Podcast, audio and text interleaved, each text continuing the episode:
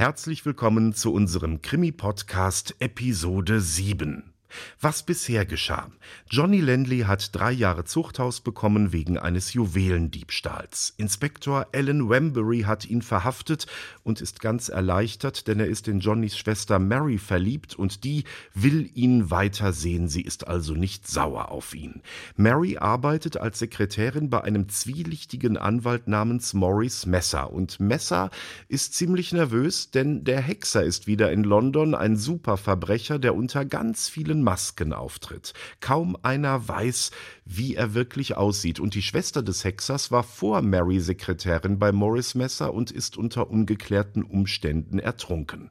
Es gibt einen Menschen, der weiß, wie der Hexer ohne Maske aussieht, nämlich der Einbrecher Sam Hackett. Er wird aus dem Knast entlassen und nun Diener bei Morris Messer.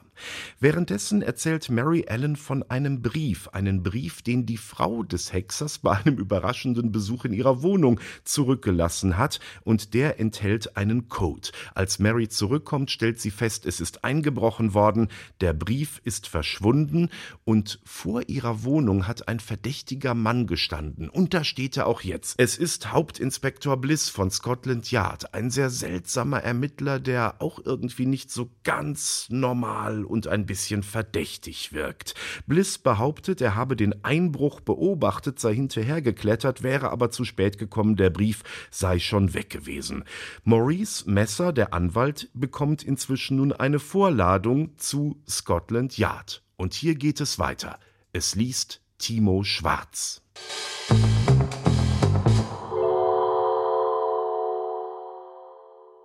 Am nächsten Morgen kam Mary auf Ersuchen des Rechtsanwaltes zeitig ins Büro und war erstaunt, dass Maurice schon aufgestanden war. Als sie eintrat, ging er mit auf dem Rücken zusammengelegten Händen im Zimmer auf und ab.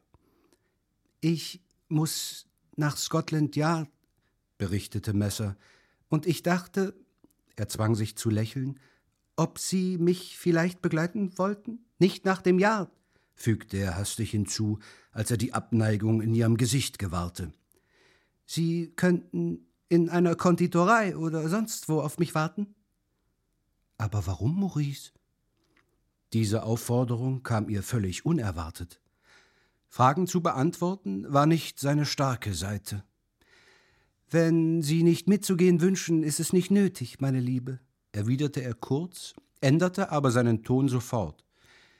Ich möchte mit Ihnen mal über ein oder zwei Dinge sprechen, Geschäftsangelegenheiten, bei denen ich Ihre Hilfe brauchen werde. Er trat an ihren Schreibtisch und nahm ein Schriftstück auf. Hier sind Namen und Adressen einer Anzahl von Leuten. Ich möchte, dass Sie diese Liste in Ihrer Handtasche aufheben. Die angeführten Herren sind zu benachrichtigen. Ich meine, wenn es nötig sein sollte. Er konnte ihr nicht erzählen, dass er eine fast ruhelose Nacht verbracht hatte. Er konnte ihr auch nicht erzählen, dass die Namen, die er nach reiflicher Überlegung niedergeschrieben hatte, gewichtige Persönlichkeiten waren, die für ihn in gewissen Umständen bürgen konnten. Ich weiß nicht, was man von mir in Scotland Yard will, bemerkte er mit einem Versuch, unbekümmert zu erscheinen. Vermutlich ist es eine geringfügige Angelegenheit, die mit einem meiner Klienten zusammenhängt. Schickt man oft nach Ihnen? fragte sie unschuldig. Er schaute sie schnell an. Nein, noch niemals. Überhaupt ist es ganz außergewöhnlich, dass ein Rechtsanwalt vorgeladen wird. Maurice hatte kein eigenes Auto und keine Garage in der Nähe konnte ihm einen Wagen stellen, der seinem Geschmack genügte. Ein Rolls-Royce, den ein Fuhrgeschäft des West End ihm schickte, war das Neueste und Vornehmste, was man auftreiben konnte. Als Mary mit Messer fortfuhr, standen die Einwohner der Flanders Lane voller Bewunderung und Neid vor den Haustüren. Seine Nervosität schien eher zu als abzunehmen, als sie Deadford verlassen hatten. Nachdem er eine Zeit lang schweigend dagesessen hatte, fragte sie ihn, ob er einen Bericht in der Zeitung gelesen hätte. Aufstand im Gefängnis? fragte er zerstreut. Nein? Ja? Warum? Es ist die Anstalt, in der Johnny ist, äußerte sie. Es macht mir Sorge. Johnny ist so hitzköpfig und wahrscheinlich hat er da etwas Dummes angerichtet. Kann man das irgendwie ausfindig machen? Messer schien plötzlich Interesse zu haben. Ist Johnny in der Anstalt? Ich habe nicht daran gedacht. Jawohl, meine Liebe, wir können das ausfindig machen. Anscheinend überlegte er die ganze Zeit, denn als der Wagen über die Westminsterbrücke fuhr, bemerkte er Ich hoffe nicht, dass Johnny darin verwickelt ist. Damit würde er sich die vorzeitige Entlassung verscherzen. Sie hatte diese verhängnisvolle Bemerkung noch nicht richtig verstanden, als der Wagen schon vor dem Eingang zu Scotland Yard anhielt. Vielleicht wollen Sie im Wagen bleiben und warten? Wie lange wird es dauern? Mr. Messer hätte viel dafür gegeben, wenn er diese Frage mit einer, wenn auch nur geringen Wahrscheinlichkeit hätte beantworten können. Ich weiß es nicht. Die Beamten sind sehr bequeme Leute. Sie können tun, was sie wollen. Während er noch mit ihr sprach, sah er von der Straßenbahn einen Mann abspringen, der gemächlich über die Straße dem großen gewölbten Eingang von Scotland Yard zuschritt. Hackett? rief er erstaunt aus. Er hat mir nicht gesagt, dass er auch kommt. Eine halbe Stunde bevor Sie kam, hat er mir das Frühstück gebracht. Sein Gesicht zuckte, und sie war erstaunt, dass eine so geringfügige Sache einen so starken Eindruck auf ihn machen konnte. Er nickte ihr zu und entfernte sich daraufhin, ohne sie anzusehen. Vor dem Eingang blieb er einen Augenblick stehen. Was wusste Hackett über ihn? Was konnte Hackett aussagen? Als er den Mann bei sich anstellte, geschah es nicht etwa aus Mitleid, sondern weil er eine billige Arbeitskraft bekam. Vielleicht aber stand Hackett im Sold der Polizei, ein Spitzel, der in sein Haus gesandt worden war, um in seinen Papieren zu spionieren, seine Geheimnisse aufzudecken und die verschlossenen Keller und versteckten Dachräume zu durchsuchen. Mary entschloss sich, ihre Wartezeit im Wagen zu verbringen. Sie überlegte, ob Alan Vanbury wohl auch im Jahr zu tun habe, und im gleichen Augenblick ging er mit großen Schritten am Wagen vorbei. Als er ihre Stimme hörte, drehte er sich schnell um. Mary, rief er mit freudestrahlendem Gesicht aus, was machen Sie denn hier? Sind Sie mit Messer gekommen? Wussten Sie, dass man ihn geladen hatte? Ellen nickte. Sie haben doch nicht zufälligerweise Mr. Hackett mitgebracht sagte er lächelnd, und sie schüttelte den Kopf. Nein, Maurice wusste nicht, dass Hackett ebenfalls geladen war. Ich glaube, das beunruhigte ihn. Was steckt eigentlich dahinter, Ellen? Er lachte statt jeder Antwort. Ein wunderschöner kleiner Wagen war geräuschlos am Fußsteig vor ihnen stehen geblieben. Der Chauffeur sprang ab, öffnete die Tür, eine Frau stieg aus, die einen Blick auf das Gebäude warf und dann auf den gewölbten Torweg zuging. Obgleich es noch früh am Morgen und die Straße voller Leute war, hielt sie eine brennende Zigarette in ihrer behandschuhten Hand. Eine etwas auffallende Dame, nicht wahr? Und eine alte Bekannte von Ihnen? Mrs. Milton? rief das Mädchen erstaunt. Jawohl, Mrs. Milton. Ich muss jetzt hinein. Er nahm für einen Augenblick ihre Hand in die seine und schaute ihr in die Augen. Sie wissen doch, wo ich zu finden bin, sagte er mit leiser Stimme, und bevor sie die Frage beantworten konnte, war er verschwunden. Auf die Anordnung eines Polizisten musste der Chauffeur mit ihrem Wagen etwas weiter von dem Eingang entfernt warten. Plötzlich fühlte sie, dass irgendjemand sie beobachtete, und als sie den Kopf umwandte, schaute sie in ein paar freundliche Augen, die unter buschigen Augenbrauen hervorsahen. Es war eine große, gebeugte Gestalt, die einen ganz ungewöhnlichen braunen Filzhut tief im Nacken auf dem weißen Haar trug. Anscheinend wollte der Mann mit ihr sprechen. Sie öffnete die Wagentür und stieg aus. Sie sind Miss Lanley, wenn ich mich nicht irre. Mein Name ist Lomond. Oh, Dr. Lomond, äußerte sie lächelnd. Das hatte ich mir gedacht. Aber, mein liebes Fräulein, Sie haben mich noch nie gesehen. Alan, Mr. Vanbury, hat sie mir beschrieben. Er schien darüber belustigt zu sein, denn er schüttelte sich vor Lachen. Neugierig scheinen Sie aber nicht zu sein, sonst hätten Sie mich gefragt, woher ich Sie kannte, meinte er, indem er sich das Gebäude von Scotland Yard anschaute. Ein trauriger, trüber Platz, junges Fräulein. Er schüttelte den Kopf bedeutungsvoll. Sind Sie etwa geschäftlich herbestellt worden? Während er sprach, suchte er in den Taschen. Endlich zog er eine silberne Tabakdose heraus und begann sich eine Zigarette zu drehen. Ich würde Sie gern öfters treffen, Miss Lanley. Vielleicht werde ich Sie eines Tages besuchen und dann wollen wir etwas plaudern. Ich würde mich freuen, Doktor, entgegnete sie aufrichtig. Ihr gefiel der alte Mann. In seinem Lächeln lagen eine Fröhlichkeit und eine Jugend, die einem das Herz erwärmten. Mary sah nicht, wie Hauptinspektor Bliss schnell im Steinportal von Scotland Yard verschwand. Er beachtete kaum den Gruß des wachhabenden Beamten, sondern ging eilig durch den gewölbten Gang nach dem Zimmer des Chefs.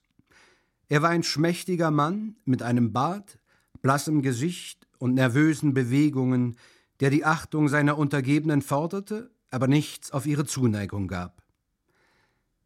Das ist Mr. Bliss, sagte ein Polizeibeamter zu einem jüngeren Kollegen. Gehen Sie ihm aus dem Weg. Bevor er nach Amerika ging, war er schon schlimm, aber jetzt ist er unausstehlich. Mr. Maurice Messer, der in einem der vielen Wartezimmer saß, bemerkte ihn, als er vorbeiging. Seine Stirn legte sich in Falten. Der Gang dieses Mannes kam ihm sehr bekannt vor. Sam Hackett, der entlassene Strafgefangene, bewegte sich im Gang in Begleitung eines Polizeibeamten auf und ab. Er kratzte sich nachdenklich die Nase und wunderte sich, wo er das Gesicht schon gesehen hatte. Mr. Bliss öffnete die Tür zum Zimmer des Chefs und trat ein. Vanbury, der vor dem Doppelfenster stand und auf das Embankment hinausschaute, wandte sich um und nickte. Bei jeder neuen Begegnung mit Hauptinspektor Bliss gefiel dieser ihm immer weniger. Der Mann mit dem Bart ging an das in der Mitte stehende Pult heran, nahm ein Papier auf und las es brummend durch. Eine Ordonnanz trat ein und übergab ihm einen Brief.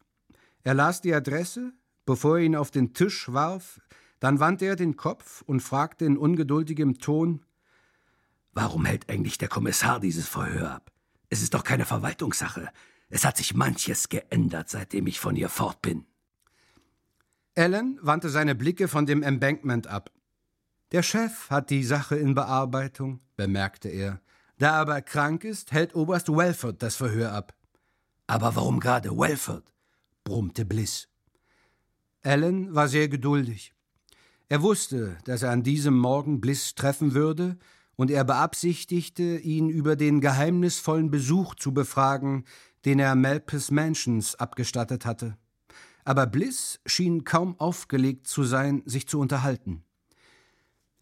Das ist eine sehr wichtige Sache. Wenn der Hexer zurückgekehrt ist und die Hauptstelle ist ziemlich sicher, dass er. Bliss lächelte verächtlich. Der Hexer. Dann schien ihm etwas einzufallen, denn er fragte Wer ist der Mann, der aus dem Maidstone-Gefängnis geschrieben hat? Hackett, ein Mann, der ihn kannte. Bliss lachte laut. Hackett? Glauben Sie, dass Hackett etwas über ihn weiß? Man ist in Scotland Yard sehr leichtgläubig geworden. Das ganze Benehmen des Mannes war beleidigend. Es schien, als wenn er den anderen reizen wollte. Er behauptete, er würde ihn erkennen. Blödsinn entgegnete Bliss verächtlich. Dr. Lohman meint, begann Ellen, wurde aber durch das heftige Aufbrausen des bärtigen Detektivs unterbrochen. Ich will nicht wissen, was ein Polizeiarzt meint. Der Mann besitzt eine kolossale Frechheit. Er wollte mir vorschreiben, was ich zu tun hätte. Vanbury war es etwas Neues, dass der ruhige Polizeiarzt mit dem streitsüchtigen Bliss zusammengeraten war. Lomond ist ein tüchtiger Mann, beteuerte er. Bliss blätterte in einem Buch, das auf dem Tisch lag. Das sagt er in seinem Buch, und es imponiert ihn wohl. Ich bin zwei Jahre in Amerika, dem eigentlichen Sitz dieses anthropologischen Blödsinns gewesen. Ich habe Verrückte getroffen, die mehr wussten als Lomond. Angenommen, dass Hackett behauptet, er kenne den Hexer. Wer wird ihn noch identifizieren? fragte er und schlug mit dem Buch auf den Tisch. Sie? Soviel ich weiß, haben Sie es versucht, ihn nach der Etterman-Sache festzunehmen. Bliss schaute ihn scharf an. Ich?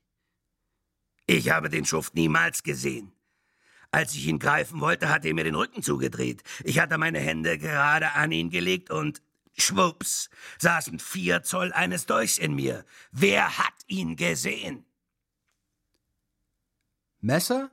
meinte Ellen. Der andere runzelte die Stirn. Ich möchte wetten, dass Messer ihn niemals so, wie er tatsächlich es gesehen hat. Dazu schnupft er zu viel Koks. Der Hexer ist gewarnt, das muss ich zugeben. Äh, ich wünschte, ich hätte niemals Washington verlassen. Dort hatte ich wenigstens einen ruhigen Posten. Sie scheinen sich hier nicht recht glücklich zu fühlen, bemerkte Vanbury lächelnd. Sie hätte man dort behalten, brauste Bliss auf. Mich braucht man in Scotland Yard. Obgleich Vanbury sich ärgerte, lachte er doch. Ihre Manieren gefallen mir, aber Ihre Bescheidenheit nicht, versetzte er. Aber Bliss ließ sich nicht reizen. Er las das Titelblatt des Buches, das er in der Hand hatte, und wollte gerade eine Bemerkung über Dr. Lomond und seine anthropologischen Studien machen, als Oberst Welford eintrat. Meine Herren, es tut mir leid, dass Sie warten mussten, bemerkte er heiter. Guten Morgen, Bliss. Guten Morgen, Sir. Ein Brief ist für Sie angekommen, berichtete Vanbury, und der Mann, der ihn von Maidstone geschrieben hat, wartet draußen. Äh, Hackett? Sie glauben doch nicht etwa, dass er den Hexer kennt? fragte Bliss mit verächtlichem Lächeln.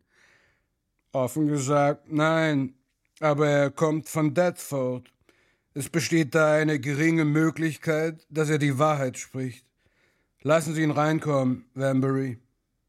Ich will zum Oberkommissar gehen und ihm berichten, dass ich die Vernehmung abhalte. Als der Oberst das Zimmer verlassen hatte, sagte Bliss Hackett. Hm, ich kenne ihn. Vor fünf oder sechs Jahren habe ich ihm 18 Monate für einen Einbruch verschafft. Das ist ein unverbesserlicher Lügner. Zwei Minuten später wurde Hackett hereingeführt. Mr. Samuel Cuthbert Hackett hatte die kecken Manieren des unverwüstlichen Londoners. Alan Vanbury nickte ihm lächelnd zu. Hallo, Mr. Vanbury, rief Sam heiter. Sie sehen wohl und munter aus. Dann blickte er Allens Begleiter bedächtig an. Sie kennen doch Mr. Bliss? Bliss? Sams Stirn legte sich in Falten.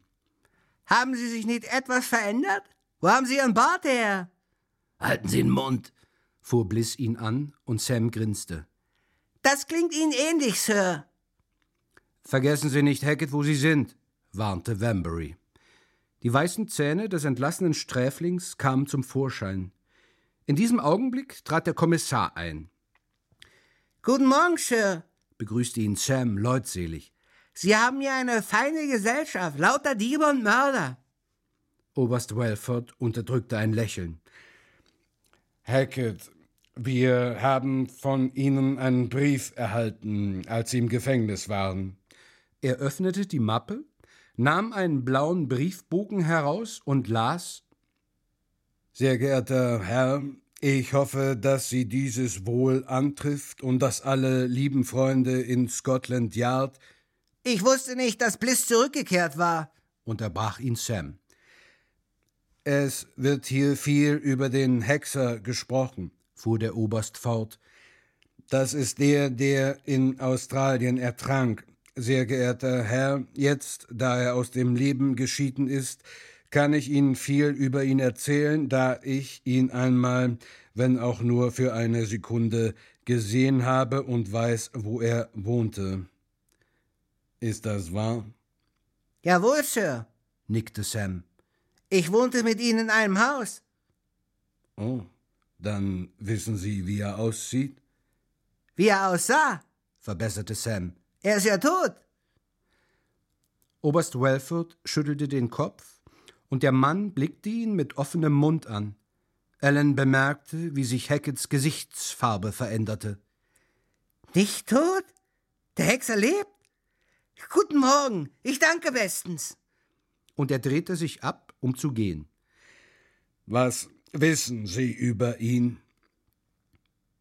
Gar nichts, antwortete Hackett mit Nachdruck. Ich will Ihnen die Wahrheit ohne irgendwelche Flausen sagen. Einen toten Mann zu verzinken ist etwas ganz anderes, erklärte Sam ernst, als einen lebendigen Hexer zu verzinken. Darauf können Sie sich verlassen. Ich weiß etwas über den Hexer, nicht viel, nur ein bisschen. Und das kleine bisschen werde ich nicht sagen. Und warum? Ich komme gerade aus dem Knast und Messer, Messer hat mir eine Beschäftigung gegeben. Ich möchte jetzt ein friedliches Leben führen, ohne von irgendjemand belästigt zu werden. Seien Sie nicht verrückt, Hackett, rief der Kommissar. Wenn Sie uns helfen, können wir Ihnen auch helfen. Auf Sams Lippen erschien ein hämisches Lächeln. Können Sie mich lebendig machen, wenn ich tot bin? fragte er höhnisch.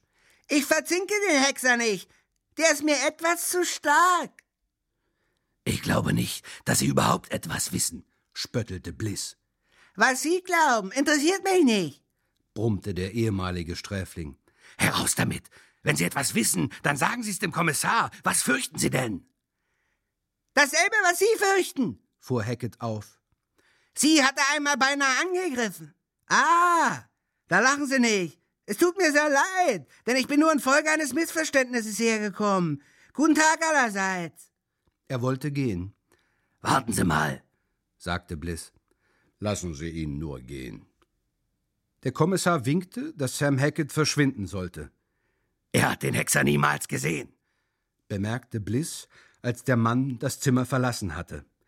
Welford schüttelte den Kopf. Ich kann dem nicht beistimmen. Sein ganzes Benehmen zeigt, dass es der Fall ist. Ist Messer hier? Jawohl, Sir. Er ist im Wartezimmer, antwortete Ellen. Soweit der Hexer und nun geht es weiter in der Lebensgeschichte von Edgar Wallace. Ich hatte ja versprochen, wir kommen jetzt nach London und zu seinem ersten Krimi. Aber eine kleine Geschichte in Südafrika gibt es noch. Er darf ja nicht mehr als Kriegsberichterstatter arbeiten, aber das macht ihm nicht ganz so viel, denn der Krieg ist ja sowieso vorbei. Er bekommt noch, weil er sich einen Namen gemacht hat, ein großartiges Angebot und zwar in Johannesburg Redaktionsleiter einer Zeitung zu werden. Edgar Wallace Wallace hat nicht die geringste Ahnung, wie man Zeitung macht. Er kann schreiben, aber er kennt zum Beispiel die ganzen journalistischen Formen nicht. Was ist ein Bericht? Was ist ein Kommentar? Was ist ein Leitartikel? Was ist eine Glosse? Wie macht man überhaupt eine Zeitung? Das weiß er alles nicht. Aber es gibt richtig viel Geld und das lockt ihn und er hat nie darunter gelitten, dass er sich zu wenig zugetraut hat. Also mit Hilfe von erfahrenen Redakteuren schafft er es, die Zeitung hinzukriegen, aber er macht ein einen großen Fehler, er hebt eine Nachricht in das Blatt, die falsch ist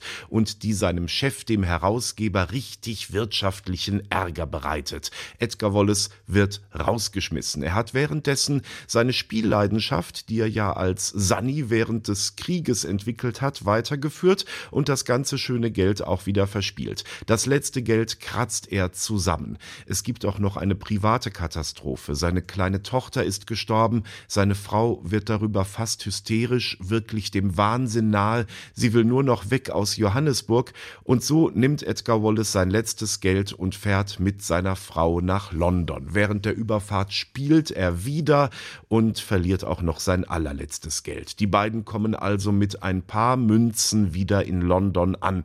Edgar Wallace geht aufs Ganze. Er versucht bei der Zeitung zu landen, denn er hofft, dass er dadurch, dass er das Ende des Burenkrieges ja als erster berichtet hat, dass sich noch jemand in London an ihn erinnert.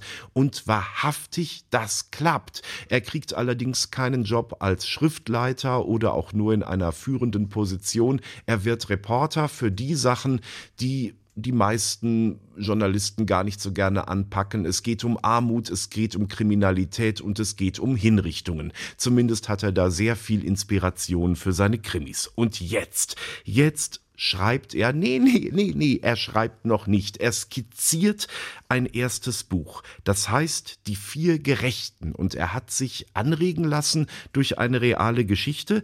Es geht um drei Anarchisten. Der vierte von den vier Gerechten ist schon vorher von der Polizei erschossen worden. Und die erpressen den britischen Außenminister. Sie verlangen, dass er einen inhaftierten Terroristen nicht nach Spanien ausliefert. Andernfalls würden sie ihn töten töten. Und Edgar Wallace hat sich gedacht, es ist doch spannend bei einem Krimi, wenn die Leute miträtseln können. Und er kündigt an, auf welche Weise schaffen sie es, trotz Drohung, bei den damals höchsten Sicherheitsvorkehrungen, die es gibt, wie schaffen es die vier Gerechten, die beschreibt er übrigens als Gentleman-Verbrecher, also sehr positiv, wie schaffen die es, den britischen Außenminister zu töten? Und dann gibt es noch weitere Rätsel. Edgar Wallace zieht eine riesige Werbekampagne auf. Er hat das Geld, das er bei der Zeitung verdient hat, wieder komplett dort hineingesteckt. Die vier Gerechten soll das Ereignis in London werden. Und das klappt auch. Die Leute warten auf dieses Buch. Problem ist nur, er hat noch keine einzige Zeile geschrieben. Fortsetzung folgt.